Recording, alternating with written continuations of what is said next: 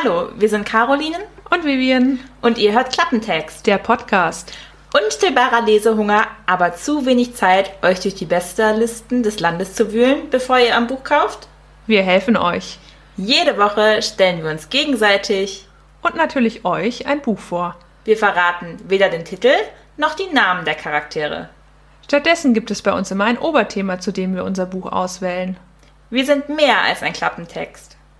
Denn bei uns erfahrt ihr unsere ungeschönte Meinung zum Buch und Hintergrundinfos zu den Autoren. Natürlich bleiben auch Fun Facts nicht auf der Strecke. Hört rein!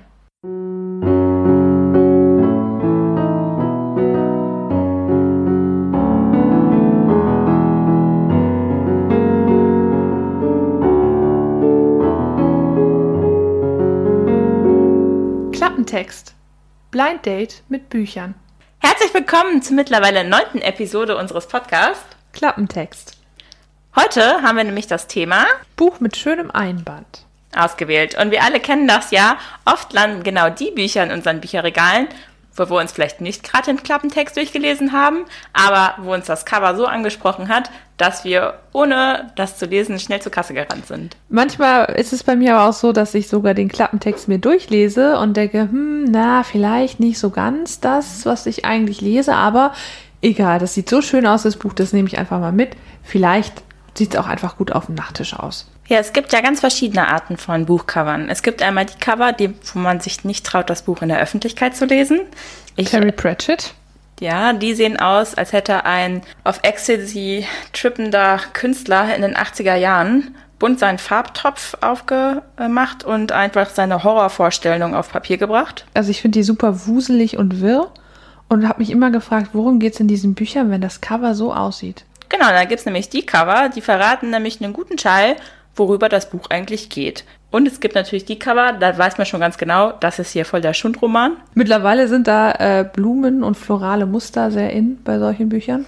Ja, und nicht mehr die halbnackten Kerle, wo die Frau im Arm liegt und man sich denkt, wie schafft er es, die zu halten? Bei der Oberweite muss die ja richtig viel wiegen. Ich weiß, was du meinst, so diese ähm, heiße Affäre-Bücher, wo dann irgend so ein Mann halbnackt, wo man denkt, oh, Kevin Klein Unterwäsche oder was ist das hier gerade? Witzigerweise sind das die Bücher, die besonders beliebt sind, wenn man ein E-Book hat. Weil Echt? dann kann man nämlich natürlich nicht jemanden aufgrund des Buches beurteilen, das er liest. Also ich glaube, dass manche vielleicht auch einfach nur ein Austausch-Coverband haben. Ja, das habe ich auch schon mal gemacht. und dann das Schundbuch in dem anderen. So wie man das in der Schule früher gemacht hat, wenn man Sachen verstecken wollte. Ich finde, es gibt auch zwei Arten von Menschen. Es gibt die Menschen, die das, wenn man ein Hardcover-Book hat, kann man ja manchmal das Cover abnehmen es gibt die Leute, die machen das, damit das nicht verknickt beim Lesen und lesen dann das Buch ohne das Cover. Und es gibt die Leute, die lassen das dran. Der erste Satz beginnt damit, in dem kleinen Dorf Häger lebten Besondere, die ein sehr bescheidenes Dasein führten. Sie waren Bauern und obwohl sie nur das Allernötigste besaßen und in wackeligen Hütten aus Schilfrohr wohnten, waren sie gesund und guter Dinge. Nahrung wuchs reichlich in ihren Gärten und sauberes Wasser strömte in den Flüssen. Sogar ihre einfachen Behausungen schienen reiner Luxus zu sein, weil das Wetter in Häger so mild war, dass sich viele der Bewohner nach einem langen Tag hingebungsvoller Arbeit in den Sümpfen einfach auf den Boden legten und zwischen den Gräsern schliefen. Die Erntezeit liebten sie am meisten. Sie arbeiteten rund um die Uhr, hieben die am höchsten aufgeschossenen Schilfheimer ab, bündelten sie auf Eselkarren und transportierten ihren Ertrag in die fünf Tagesritte entfernte Markstadt Münster. Das war harte Arbeit. Die scharfen Ränder der Schilfblätter zerschnitten nämlich ihre Hände, und die Esel waren übellaunig und bissig. Die Straße zum Markt war voller Schlaglöcher und wurde von Dieben belagert, und oft ereigneten sich während der Erntezeit schlimme Unfälle, wie jener, als der Bauer Pullmann in einem Anfall von Übereifer beim Mähen seinen Nachbarn aus Versehen ein Bein erpackte. Und das wenige Geld, das die Leute auf dem Markt verdienten, reichte gerade um das Notwendigste und außerdem noch ein paar Rationen Ziegenkolle zu kaufen. Mit diesen seltenen Leckerbissen feierten sie nach der Ernte ein rauschendes Fest, das über Tage andauerte. Da geschah es in einem Jahr, kurz nach dem Erntefest, dass drei Reiter eintrafen. Nach Häger verehrte sich sonst so gut wie niemand, denn es war kein Ort, der Fremde anlockte, und Gestalten wie dieser hat es hier ganz sicher noch nie gegeben. Zwei Männer und eine Dame, von Kopf bis Fuß in kostbaren Seidenbrokat gekleidet und auf drei edlen Araberhengsten. Doch obwohl die Fremden offenkundig reich waren, wirkten sie ausgemerkelt und schwankten kraftlos in ihren mit Edelsteinen geschmückten Sätteln. Neugierig versammelten sich die Dorfbewohner und die Reiter und bewunderten deren wunderschöne Kleidung und Pferde. Geht nicht zu nah ran, warnte Bäuerin Sally. Die sehen krank aus. Wir sind unterwegs zur Küste von Meek, erklärte einer der Männer, der offenbar als einziger genügend Kraft zum Sprechen besaß. Vor einigen Wochen wurden wir von Banditen überfallen. Wir konnten ihnen zwar entkommen, haben uns aber hoffnungslos verirrt. Seither bewegen wir uns im Kreis und suchen nach der alten Römerstraße. Hier seid ihr himmelswert von der Römerstraße entfernt, sagte Bauerin Sally. Und von der Küste von Meek, fügte Bauer Pullmann hinzu. Wie weit ist es denn bis dorthin? fragte der Mann. Sechs Tagesritte, antwortete Bäuerin Sally. Oh, das schaffen wir nie, sagte der Mann mit düsterer Miene. In diesem Moment rutschte die in Seide gewandelte Dame von ihrem Sattel und stürzte zu Boden. Trotz ihrer Sorge vor Ansteckung brachten die mitführenden Dorfbewohner die Dame und ihre Begleiter ins nächstgelegene Haus. Die Bauer reichten den Reitern Wasser und betteten sie auf Strohlager. Bestimmt ein Dutzend Dorfbewohner umringten die Fremden und boten ihre Hilfe an. Lasst sie in Ruhe, befahl Bauer Pullmann. Sie sind erschöpft und müssen schlafen. Nein, Sie brauchen einen Arzt, erwiderte Sally. Wir sind nicht krank, entgegnete der Mann. Wir haben einfach nur Hunger. Vor über einer Woche gingen unsere Vorräte nämlich zur Neige und seither hatten wir nicht mal einen Bissen zu essen. Bäuerin Sally wunderte sich, warum so reiche Menschen nicht einfach Essen bei anderen Reisenden kauften, denen sie unterwegs doch sicher begegnet waren. Aber sie war zu höflich, um zu fragen. Stattdessen befahl sie ein paar Jungen aus dem Dorf loszulaufen und Schalen mit Sumpfgrassuppe, Hirsebrot und die wenigen vom Fest übrig gebliebenen Ziegenkeulen zu holen. Aber als die Speisen von den Besuchern ausgebreitet wurden, schoben diese sie beiseite. Ich möchte nicht unhöflich scheinen, sagte der Mann, aber das, das können wir nicht essen. Wir wissen, dass das eine sehr bescheidene Mahlzeit ist, sagte Bäuerin Sally, und ihr seid vermutlich Festmahle gewohnt, die eines Königs würdig sind, aber mehr haben wir hier nicht. Das ist nicht der Grund, entgegnete der Mann. Getreide, Gemüse, Tierfleisch, das können unsere Körper einfach nicht verarbeiten, und wenn wir uns zwingen, es trotzdem zu essen, machen uns diese Speisen noch schwächer. Die Dorfbewohner waren verwirrt. Wenn ihr weder Getreide noch Gemüse oder Tiere essen könnt, wovon ernährt ihr euch denn dann? Von Menschen, antwortete der Mann. Nun hätten die Bewohner jedes anderen Dorfes, seien es besondere oder, normale, vermutlich mit den Schultern gezuckt und die Kannibalen verhungern lassen. Aber die Hegaraner waren über die Maßen mitfühlend, und von daher überraschte es niemanden, als Bauer Hayworth auf Krücken humpelnd einen Schritt vortrat und sagte, Zufällig habe ich neulich bei meinem Unfall ein Bein verloren. Ich habe es in den Sumpf geworfen, finde es aber bestimmt wieder. Dann könnt ihr es essen. Die Augen der Kannibalen begannen zu leuchten. Das würdest du tun? Ja, klar könnt ihr das haben, denn wir, die Besonderen von Häger, wenn wir unsere Gliedmasse verlieren, dann wachsen sie wieder nach. It's a match. Falls ihr es gemerkt habt, handelt es sich hier um eine Märchenerzählung. Und zwar eine Märchenerzählung der ganz besonderen Art. Besondere. Dieser Begriff kam ja auch schon zweimal vor. Diese Märchensammlung spielt in der Welt der Besonderen. Die Besonderen sind Menschen mit übernatürlichen Fähigkeiten, die eigentlich nur ganz normal in der Gesellschaft leben möchten, aber oft durch ihre Fähigkeiten riesige Probleme haben, von der Gesellschaft akzeptiert zu werden. Und in diesen Märchensammlung, da geht es um die Legenden von besonderen Kindern. Die erste Geschichte, die edlen Kannibalen, ist die Geschichte, die mir besonders gefallen hat. Hier treffen Kannibalen auf Menschen, die ihre Gliedmaße neu wachsen lassen. Match made in heaven, würde man denken. Und für diese Gliedmaße bekommen die Bauern richtig viel Geld. Und dann beginnt sich das Ganze zu entwickeln. Erst verkaufen sie immer nur vielleicht ein Bein oder ein Arm, was beim Unfall abgefallen ist. Und dann beginnen die Dorfbewohner aber gar nicht mehr zu arbeiten, sondern stattdessen einfach ihre Gliedmaße zu verkaufen. Erst die Beine, erst nur einen Arm, weil einen Arm braucht man ja, wenn man zum Beispiel auf was zeigen will, was man haben will. Aber irgendwann sind sie dann so reich, dass sie sich einfach Dienstboten leisten und wenn sie Befehle äußern, reicht ja auch der Mund. Also haben sie teilweise dann keine Arme mehr. Und Beine braucht man auch nicht, wenn man auch einen Diener bezahlen kann, sich rumzuschleppen. Eigentlich würde man denken, das ist das Ende des Märchens, aber das ist eigentlich nur der Anfang. Jetzt geht's richtig erst rund. Da, diese Geschichte erzählt eigentlich vom Wahnsinn, was Gier mit Menschen anstellen kann. Weil irgendwann haben halt alle Bewohner dieses Dorfes richtig reiche Häuser. Ne? Die sind dann aus Stein gebaut, die müssen nicht mehr arbeiten, die haben die Bediensteten und trotzdem geht es nach mehr. Und dann irgendwann kriegen die das Angebot vom Kannibalen, dass du für 200.000 deine Nase auch noch verkaufen kannst. Das Problem ist, die Nase wächst ja nicht nach. Die anderen Dorfbewohner denken erstmal, boah, ist der hässlich, aber dann denken sie sich, hm, gutes Geschäftsmodell und der hat jetzt eine, setzt dann sein Haus aus Marmor dahin und die werden dann eifersüchtig und die verkaufen dann auch ihre Nasen. Irgendwann verkaufen die auch die Ohren, wer, wer braucht Ohren? Man kann ja auch Ohrenschützer aufsetzen, dann kriegt das keiner mit. So, und irgendwann sind die Dorfbewohner aber auch irgendwie sauer auf die Kannibalen Ja, also die Dorfbewohner bauen sich immer größere und größere Häuser, nehmen immer, immer mehr Kredite auf und irgendwann schwingt die Stimmung um gegen die Kannibalen. Die Dorfbewohner wollen eigentlich, dass die Kannibalen gehen. Die haben keinen Bock mehr darauf. Dieser Fleischgeruch vom Kochen nervt die einfach. Und die Kannibalen sagen, ja, wenn wir rausgehen, dann habt ihr mal ein Problem, Leute, weil dann könnt ihr eure Kredite nicht mehr zahlen. Dann äh, schmeißen die die raus, die Kannibalen. Und dann haben die plötzlich kein Geld mehr, ihre ganzen Diener zu bezahlen und so. Und die müssen alle aus ihren reichen Herrenhäusern ausziehen und in die Dienstbotenschuppen ziehen, die Leute. Und dann kommen die Kannibalen nämlich wieder, weil die hier mittlerweile echt bedürftig sind, die Leute, verkaufen die denen sogar die Zungen. Also du hast dann da wirklich so Pakete liegen, ohne Beine, ohne Hände, ohne Nase, ohne Ohren, ohne Zungen.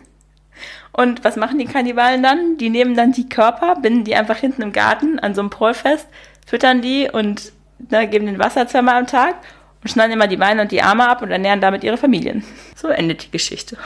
Ja, klingt richtig sympathisch. Das, diese ganze Geschichte, die ist, also ich fand das als Märchen sehr interessant. Ich habe noch nie so ein Märchen gelesen irgendwie und die ist mir echt im Gedächtnis geblieben. Gerade weil sie ein bisschen schaurig ist und das ist typisch für diesen Autor. Das Buch, was ich hier vorgestellt habe, ist eine Sammlung von zehn Märchen, die halt in dieser Welt der Besonderen spielt. Und das Ganze ist zurückzuführen auf eine Buchreihe, die mittlerweile auch verfilmt wurde. Das ist Miss Pedigree's Home of Peculiar Children oder Die Insel der außergewöhnlichen Kinder. In dieser Romanwelt spielt das eigentlich. Man muss aber die gar nicht gelesen haben. Das Buch selbst kann man auch so holen und lesen. Dafür braucht man das nicht. Und ich muss ehrlich sagen, mir hat das sehr gut gefallen. Das sind zehn Geschichten, die ich alle wirklich gut geschrieben fand, die mich zum Nachdenken angeregt haben, auch schaurig sind tatsächlich. Ich fand die Kannibalengeschichte, könnte ich mir auch gut vorstellen, dass ich das meiner Gruppe von Kindern irgendwie am Lagerfeuer erzähle. Und die haben mich echt gefesselt. Das hätte ich nicht gedacht. Ich habe das Buch wirklich aufgrund des Einbands gekauft. Es ist wunderschön gestaltet. Es ist dunkelgrün. Und eine goldene Ranke rankt sich über das Buch und rankt den Titel ein. Der Autor Ransom Riggs, der wurde 1979 geboren in Amerika. Der ist noch gar nicht so alt. Und der hat erst äh, Filmwissenschaften studiert. Und danach hat er erfolglos versucht, seine Drehbücher zu verkaufen. Aber die wollte keiner kaufen. Und irgendwann hat er dann geholfen, ein Sherlock Holmes Buch zu schreiben. Und da hat er irgendwann mit seinem Lektor zusammengesessen, abends bei einem Bier. Und dann sind die auf komische Hobbys zu sprechen gekommen. Und dann hat er gesagt, ja, mein komisches Hobby ist übrigens das Sammeln alter Fotos. Und zwar alter, merkwürdiger Fotos. Der hat eine riesige Sammlung von über 10.000 irren Bildern. Und da hat der Lektor gesagt, ganz ehrlich, schreib doch mal eine Geschichte, die sich irgendwie an diesen Fotos entlanghangelt. Und aus der Idee hat er halt dieses Miss Pedigree's Home for Peculiar Children entwickelt. Und das ist mit sofort zum Bestseller geworden. Also das Buch wird auch schnell ins Deutsche übersetzt. Der Titel ist Die Insel der besonderen Kinder und in dieser Welt spielt halt mein Geschichtenbuch. Das Geschichtenbuch heißt nämlich Legenden aus äh, die Legenden besonderer Kinder. Kurz nach der Veröffentlichung gab es schon einen Bieterwettstreit um die Filmrechte und schließlich wurde das nämlich von Tim Burton verfilmt. Gibt es bei Netflix würde ich nicht für Kinder empfehlen. Es ist wirklich grausam und gruselig. Es gibt halt auch eine Szene, da sitzen die da so in einem Kreis und essen Augäpfel. Also ähnlich sind die Märchen halt auch. Die sind schon grausam. Das merkt man ja auch mit dem Kannibalen und Menschenessen und nachher die Leute im Garten anbinden und dann die Arme und so abschneiden. Übertritt halt viele moralischen Grenzen so. Aber deswegen finde ich es gerade faszinierend. Einen passenden Song dazu habe ich auch gefunden und das wäre nämlich Cannibal von Citizen Soldier. Und das Buch habe ich natürlich aufgrund des Covers ausgewählt ich bin da wirklich leider reingegangen, habe mich in das Cover verliebt und es gekauft und dann erst gelesen und dann habe ich erst festgestellt, dass das zu dieser Reihe gehört. Das wusste ich gar nicht. Die Reihe Insel der besonderen Kinder, das meine ich, war dem letztens auch bei Amazon Prime im äh, Kindle-Ding gratis drin. Also wenn jemand zufällig Amazon Prime besitzt und das als E-Book lesen möchte, es war eine längere Zeit gratis. Ich würde aber auch empfehlen, das Buch zu kaufen, weil die Bilder, die darin abgebildet sind, in den Originalromanwerken sind echt wunderschön. Das Buch in drei Worten ist für mich einfach Märchen für Erwachsene. Also mein Buch, muss ich dazu sagen, äh, wo du gerade von einem grünen Buch mit goldenen Ranken gesprochen hast und ich sehe es ja neben dir liegen, sieht dann doch ein bisschen anders aus. Mein Buch ist ein Stückchen kleiner, dafür wesentlich dicker. Das, äh, wir reden von Büchern, ne? nicht von Personen. Stückchen kleiner, wesentlich dicker. und mein Buch ist komplett weiß komplett mit einer Ausnahme, dass vorne auf der Vorderseite ein pinker Daumenabdruck, ein bisschen zu groß eigentlich für einen menschlichen Abdruck, prangt. Die Schrift des Buches ist auch so weiß hinterlegt. Die Seiten sind von außen auch pink. Das Einzige, was mich an dem Cover stört, ist unten rechts in der Ecke schön der schwarz gedruckte, warum auch immer, schwarz gedruckte Markenname des Verlags, der dieses Buch veröffentlicht hat in Deutschland. Witzigerweise habe ich die englischen, das ist nämlich ein, eigentlich ein englisches Buch, angeschaut. Die Covers sind mega hässlich. Also, das, wenn ich das im Englischen hätte kaufen sollen, hätte ich das nicht getan, weil das wirklich nicht schön aussieht. Also die deutsche Version ist sehr schön gelungen. Also dieser Daumenabdruck hat die Grafikdesignfirma aber von Shutterstock gekauft. Also das Einzige, was sie gemacht haben, ist, äh, wir machen das weiß und pink und äh, lass mal einen Daumen da drauf machen, weil hat was mit DNA zu tun. So ungefähr. Also ich hätte das gar nicht ansprechend gefunden, dieses Buch. Ich hab, bin da zweimal dran vorbeigelaufen. Das Buch, was ich zuerst ausgesucht hatte, heißt Die Farbe von Milch. Und das ist tatsächlich wahrscheinlich eher dein Geschmack. Das ist auch mit so Blumen, floralen Muster, so ein kleineres Buch. Das habe ich letztendlich zwar gelesen, aber fand es nicht so passend, das vorzustellen. Das Buch jetzt hier fand ich überraschend gut und auch überraschend anders, als ich es erwartet hätte, weil es so den Anschein macht, ein Liebesroman zu sein, lag auch in der Liebesroman-Ecke, witzigerweise. Hat Ist ja aber, pink. ja, aber hat nicht wirklich viel mit einem Liebesroman zu tun. Aber seht selbst. Der erste Satz meines Buches heißt, Herzlich willkommen bei Match Your DNA, dem weltweit ersten Verfahren zur wissenschaftlich fundierten Partnersuche. Uh, where can I sign up? Stell dir vor, wir leben in einer Welt wie dieser. Alles geht seinen normalen Gang, bis eine neue Firma auftaucht und sie bietet dir das, wovon du schon immer geträumt hast. Sicherheit. Absolute Sicherheit. Aber natürlich nicht mit Videoüberwachung und einem Notfallknopf am Bett oder einem Personenschützer an der Seite. Nee, nee. Du schickst einfach so einen schönen kleinen Wangenabstrich, Speichelprobe ein, Deine DNA wird registriert, wie, ja, wenn du dich für eine Knochenmarkspende registrieren möchtest. Und dann geht die ganze DNA mit all deinen Daten in eine Datenbank. Und das macht dann nicht nur eine oder zwei Personen, sondern es macht ja die halbe Welt gefühlt. Ist auch relativ kostengünstig, weil du das erstmal gratis machen kannst und wenn du dann ein Match bekommst, zahlst du einmalig einen Betrag und kriegst die Daten von deinem Match. Ja, und dein Match ist nämlich dein Seelenpartner. Die bessere Hälfte, derjenige, nach dem du dich schon immer gesehnt hast. Das System erkennt also, ihr passt perfekt zusammen und das, was Tinder euch vorgaukelt, wenn ihr nach rechts oder links wischt, macht dieses System mit eurer DNA. Genau darüber handelt dieses Buch, nämlich wie Menschen glücklich werden durch ein DNA-Match. Es gibt da ein paar Probleme, muss man sagen. Also es könnte zum Beispiel sein, dass dein DNA-Match nicht dein aktueller Lebenspartner ist. Oder dein DNA-Match lebt am anderen Ende der Welt. Oder du hast Zwillinge? Darüber spricht dieses Buch nicht. weil es gibt ein total ausgeklügeltes System, das Zwillinge ähm, ausschließt. Ich äh, nehme schon mal vorweg, nehme schon mal vorweg, Caro, du kannst das machen. Also dieses Buch spielt mit dieser fiktiven Idee und ich habe aber recherchiert. Für 199 Dollar bist du dabei. Nicht natürlich basierend auf dem Buch, sondern es gibt ernsthaft eine ähm, Bostoner Firma und eine Schweizer Firma, die DNA-Matches anbietet. Genau, Caro guckt mich entsetzt an. 199 Dollar kostet das, wenn du Single bist. Du kannst aber auch, wenn du schon einen Partner hast, gemeinsam prüfen für 299 Dollar, ob ihr wirklich zusammenpasst. Weißt du, woran mich das erinnert? Nee. Wie früher in den 90er Jahren, wo du deine SMS schicken konntest mit dem Namen und dem Namen deines Schatzes, wie viel Prozent Liebe ihr also Richtig. übereinstimmt. Das Witzige ist, die ähm, gucken die Struktur des sogenannten Haupthistokompatibilitätskomplexes, MHC, abgekürzt, an. Das sind einfach nur bestimmte Gene mit bestimmten Oberflächenproteinen, die die Zellen herstellen. Und dann schaut man eben, wie gut oder nicht gut das zusammenpasst. Und da sind sich die Forscher nicht einig. Die einen sagen, je besser das matcht, desto besser ist man quasi als Partner. Es gibt andere, die haben zum Beispiel festgestellt, dass je unterschiedlicher diese MHC-Gene sind, desto besser kann man sich riechen. Man kann das auch benutzen, wenn du zum Beispiel kaufst. Stell dir vor, du hast jetzt gerade fünf, fünf Typen, mit denen du dich triffst. Ne? Fünf wunderschöne Typen, reich, äh, gut aufgewachsen, alles was, alles, was du dir wünschst. Du weißt einfach nicht, wen von den fünf soll ich nehmen. Ne? Dann kommt Kann ich nach, nachvollziehen. Ist Ja, ich, ich weiß, ich habe das basiert auf eine Rahmengegebenen. Fragestellung, ja. Ich, ich weiß, dass du diese Schwierigkeiten hast und das ist kein Problem, weil du kannst einfach von denen allen und deine eigene DNA einschicken und dann kannst du einfach gucken, wer am besten passt. Mit deren Zustimmung und so, ne? Ja, also ich sag mal so, wenn du jetzt aus Versehen die Zahnbürste von ihm in den Briefkasten fallen lässt, adressiert im Umschlag, das passiert. Also das ist quasi wie so auspendeln oder für jede Leute. Also Richtig übel. Aber das ist auch, also ich muss dazu sagen, die eine Firma hat schon 300 Menschen auf der Welt, die das getan haben. Und es gibt aber keine Plattform, wo das dann hinterlegt ist, so wie in meinem Buch. Da gibt es halt wirklich eine Datenbank und Verwaltungen und so. Das gibt's da nicht. Also du kriegst dann irgendwie eine ID und darfst dann halt warten darauf, dass irgendwann mal jemand anders das auch macht. Und es ist halt auch nicht sichergestellt, dass es nur einen Partner gibt.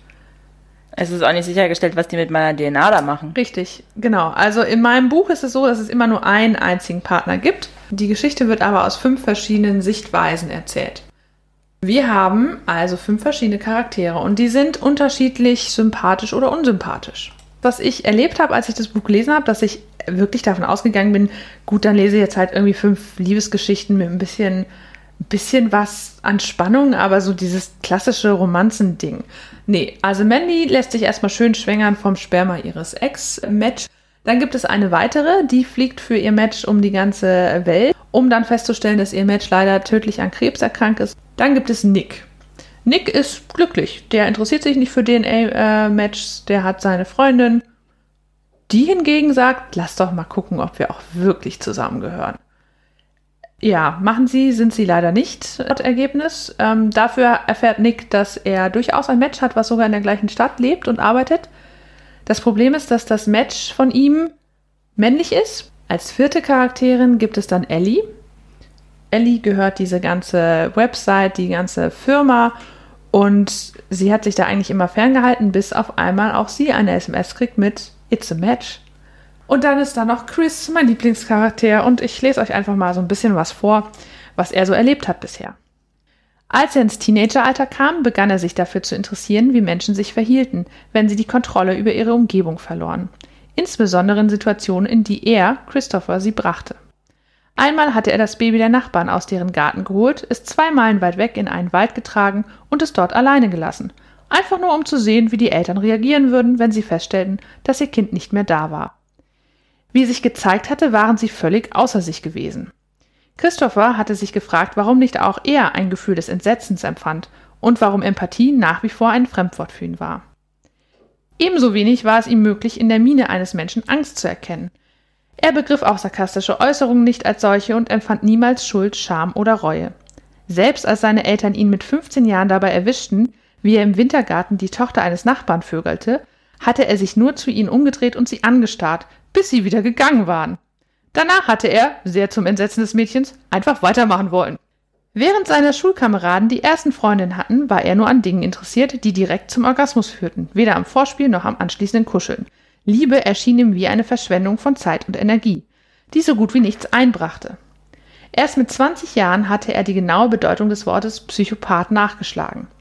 Dabei hatte er festgestellt, dass es noch andere Menschen gab, die so waren wie er. Er war also normal, nur eben auf eine andere Art. Jetzt verstand er auch, warum ihm im Laufe der Jahre Begriffe wie gefühllos oder kaltherziges Monster an den Kopf geworfen worden waren.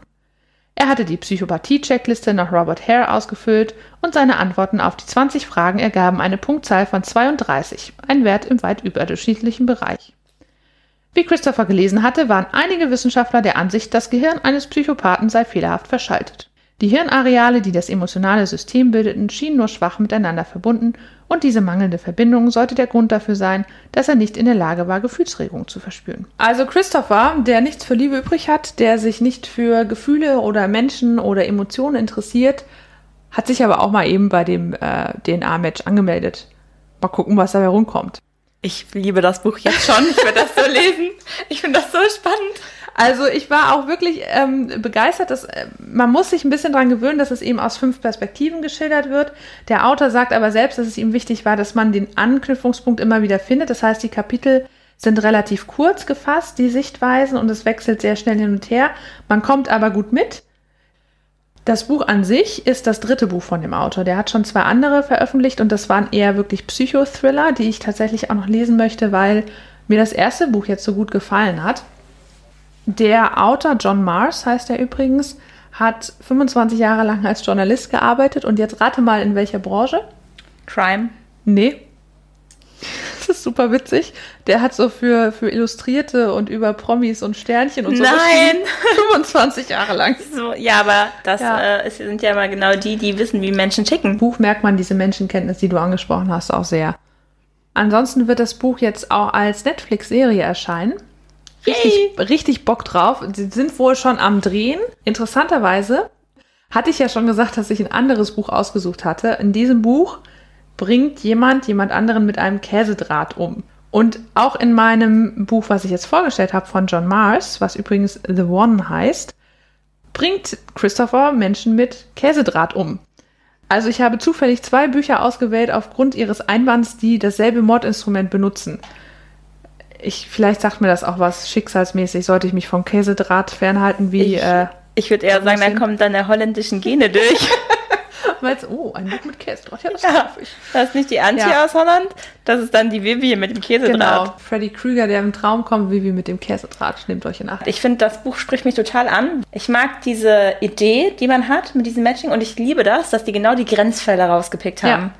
Und nicht dieses 0 auf 15, so läuft das ab, sondern dass genau die Grenzfälle sind. Es gibt eine Jugendbuch-Story auch davon. Da wird auch immer jemand einen zugewiesen und eine kriegt zwei zugewiesen. Ah, Muss noch mal gucken, wie das heißt. Aber ich weiß, dass dieses gleiche Setting also schon Ich fand das Buch auch deshalb interessant, weil da nochmal ähm, relativ am Ende eine sehr kritische Gesellschaftsebene aufgemacht wird. Und zwar heißt es an einer Stelle, gematchte Paare stehen finanziell besser da als solche, die keine Matches sind. Sie genießen größere Steuervorteile und bekommen günstigere Konditionen bei Lebensversicherungen. Weil sie im Privatleben glücklicher sind, sind sie auch in ihrer Arbeit produktiver und bekommen darum die besseren Jobs. Unter den Menschen, die kein Match haben, ist die Selbstmordrate höher, genau wie Scheidung und Depressionen häufiger sind. Das fand ich super spannend, weil es bis dahin immer um die einzelnen Fälle geht und gar nicht so diese, was bedeutet das eigentlich für eine Gesellschaft, wenn klar ist, jeder hat ein Match, außer dein Match ist halt noch nicht geboren. Und was bedeutet das eigentlich, wenn du ein Match hast und da rauskommt, dass dein anderes Match äh, irgendwie fünf Jahre alt ist und ein Kind? Das kann ja auch passieren, weil ist es das ist ein ja Pädophil? also ist das dann zugelassen? Naja, wenn deine Eltern für dich entscheiden, sie machen da mit und legen das schon mal an, weil je länger du da in der Datenbank bist, desto, also ist doch schön, wenn ich mit 18 meinem Kind sagen kann, ach übrigens, dein Match steht schon fest, hier, da und da, geh doch noch mal hin. Sparen wir doch dem Kind ganz schön viel äh, Zeit und Suche. Und es ist ein besserer Job, weil du kannst direkt heiraten, bist dann glücklicher. Also ich, das ist ja quasi eine natürliche Selektion, die ja schon gemacht wird. Du hast Mhm. eine Zweiklassengesellschaft und du verurteilst Leute ja dann von vornherein, weil Ja. du hast ja keine Chance, der Match zu kriegen, weil deine DNA kann sich ja eigentlich nicht ändern. Aber was ist dann mit, also es gibt ja Fälle, da kann sich die DNA ändern, ne? Es gibt auch irgendwie medizinische Grenzfälle, die zwei DNA in ihrem Körper tragen. Das sind menschliche Chimären, habe ich letztens eine Doku drüber gesehen. Oder Ja. was mit Zwillingen, das sind, also genau das sind ja Fragen, die dann auftauchen. Und Ich würde wirklich mir wünschen, dass für die Netflix-Serie genau sowas auch, also dass die noch mehr Charaktere mit reinnehmen. Der Autor hat gesagt, dass er sich da komplett raushält. Der hat quasi die Rechte verkauft und sagt, naja, ich habe ja als Journalist gearbeitet, ich weiß, wie das mit Redaktion ist. Ich habe eine Idee gehabt, die habe ich so weit geschrieben, wie ich Ideen dazu hatte und jetzt gebe ich die gerne ab an jemand anderen. Deshalb hoffe ich, dass die tatsächlich mit dieser Idee weiterspielen, noch mehr Grenzfälle reinnehmen, weil ich auch gedacht habe, was, was macht das denn, wenn ja, wenn das so vorhergesagt ist, wenn das so feststeht oder wenn du weißt, also du musst dann ja irgendwann selber diesen Test machen. die haben ja diese Zweiklassengesellschaft Mhm. dann, ne? Die Frage ist aber, sind die wirklich glücklicher? Weil die Grenze, die du gerade aufgezählt hast, ne? Zum Beispiel der Psychopath, der mit der Polizistin kommt, der kann ja gar kein Glück empfinden. In dem Fall stimmt ja nicht die Propaganda, die diese Gesellschaft da.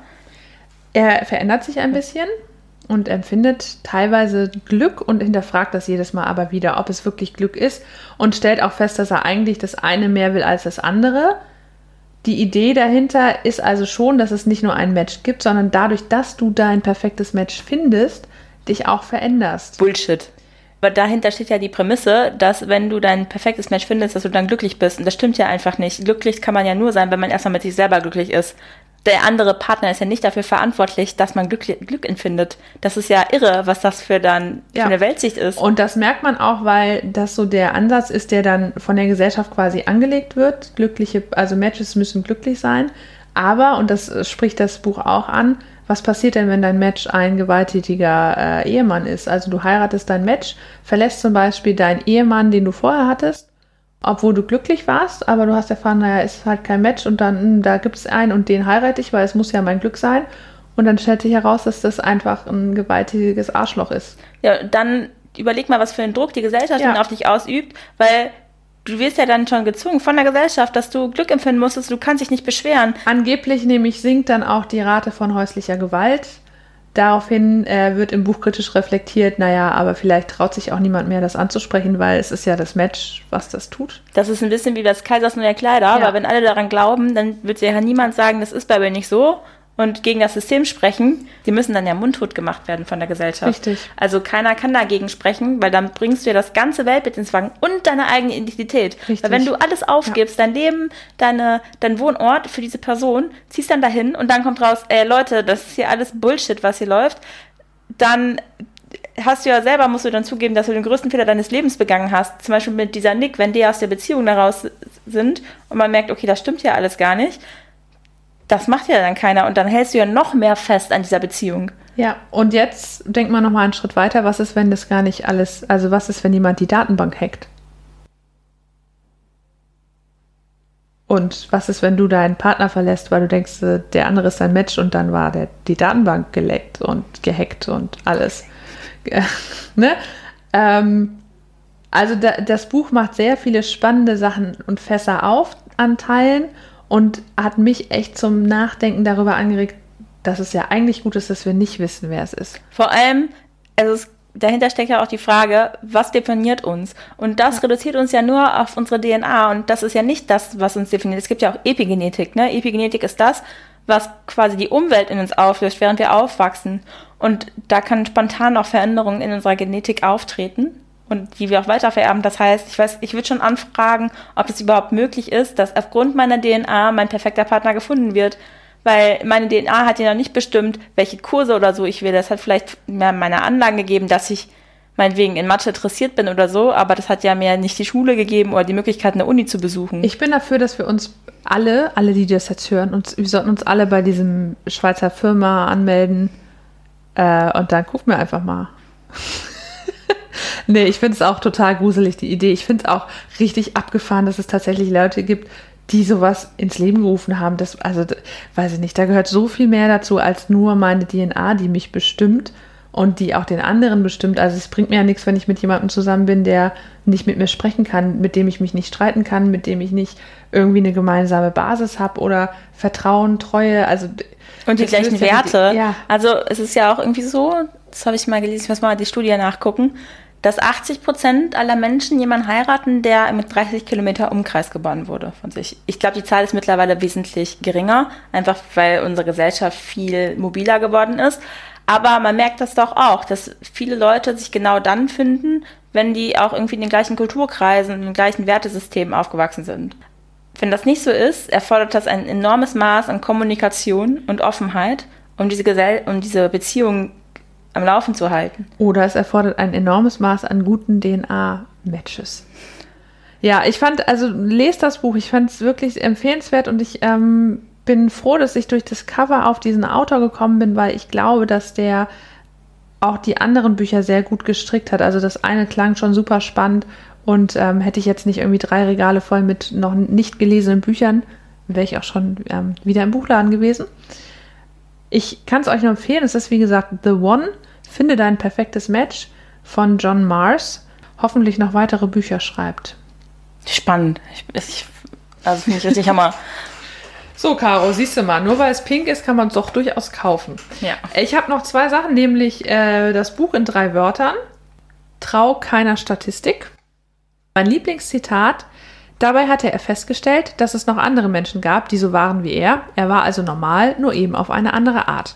Das kam ja gerade schon in der Textpassage vor, fand ich irgendwie sehr schön. Er, er war normal, nur eben auf eine andere Art. Was ist schon normal? Wie verändert die Gesellschaft, was normal ist? Und mein äh, Musiktitel von dem Crazy Ex-Girlfriend Theme einer Netflix-Serie, die ich sehr empfehlen kann. We will never have problems again. Ein bisschen Parodie ist mit dabei, aber ich fand es sehr, sehr passend, weil das doch genau diese Idee einfängt. Wir haben nie wieder Probleme, weil wir sind perfekt zueinander. Also mein letzter Satz passt perfekt dazu. Sie lebten glücklich bis an ihr Lebensende. Oh, mein letzter Satz. Du drückst auf den Knopf und die Menschen sollen wieder in die Irre laufen. Bevor ihr in die Irre lauft, könnt ihr euch natürlich auch einfach schon äh, jetzt nochmal alle anderen Folgen anhören und euch auf die neue Episode freuen, die dann nächste Woche herauskommt. Thema könnt ihr bei unserem Instagram-Channel sehen. Ihr könnt uns auch gerne eure Wünsche mitteilen oder mal einen Kommentar da lassen. Wir freuen uns sehr, wenn ihr uns da folgt und auch wenn ihr uns bei iTunes bewertet. Weil je höher die iTunes-Bewertungen sind, desto höher erscheinen wir auch in den Charts. Das heißt, ähm, dann hören uns nicht nur eine Handvoll, naja, es sind schon mehr als eine Handvoll Hörer, aber es ist noch Luft nach oben, würde ich sagen. Wir könnten noch nicht das äh, Stadion hier in Münster füllen. Haben wir überhaupt ein Stadion? Ja, haben wir das Preußenstadion. Ist Genau. nie gefüllt. Also folgt uns gerne und hört unseren Podcast und empfehlt ihn natürlich auch sehr gerne weiter an eure Freunde und Freundinnen oder an euer perfektes DNA-Match. Vielen Dank fürs Einschalten. Wir freuen uns, wenn wir euch nächste Folge wieder hören können. Bis dann. Tschüss.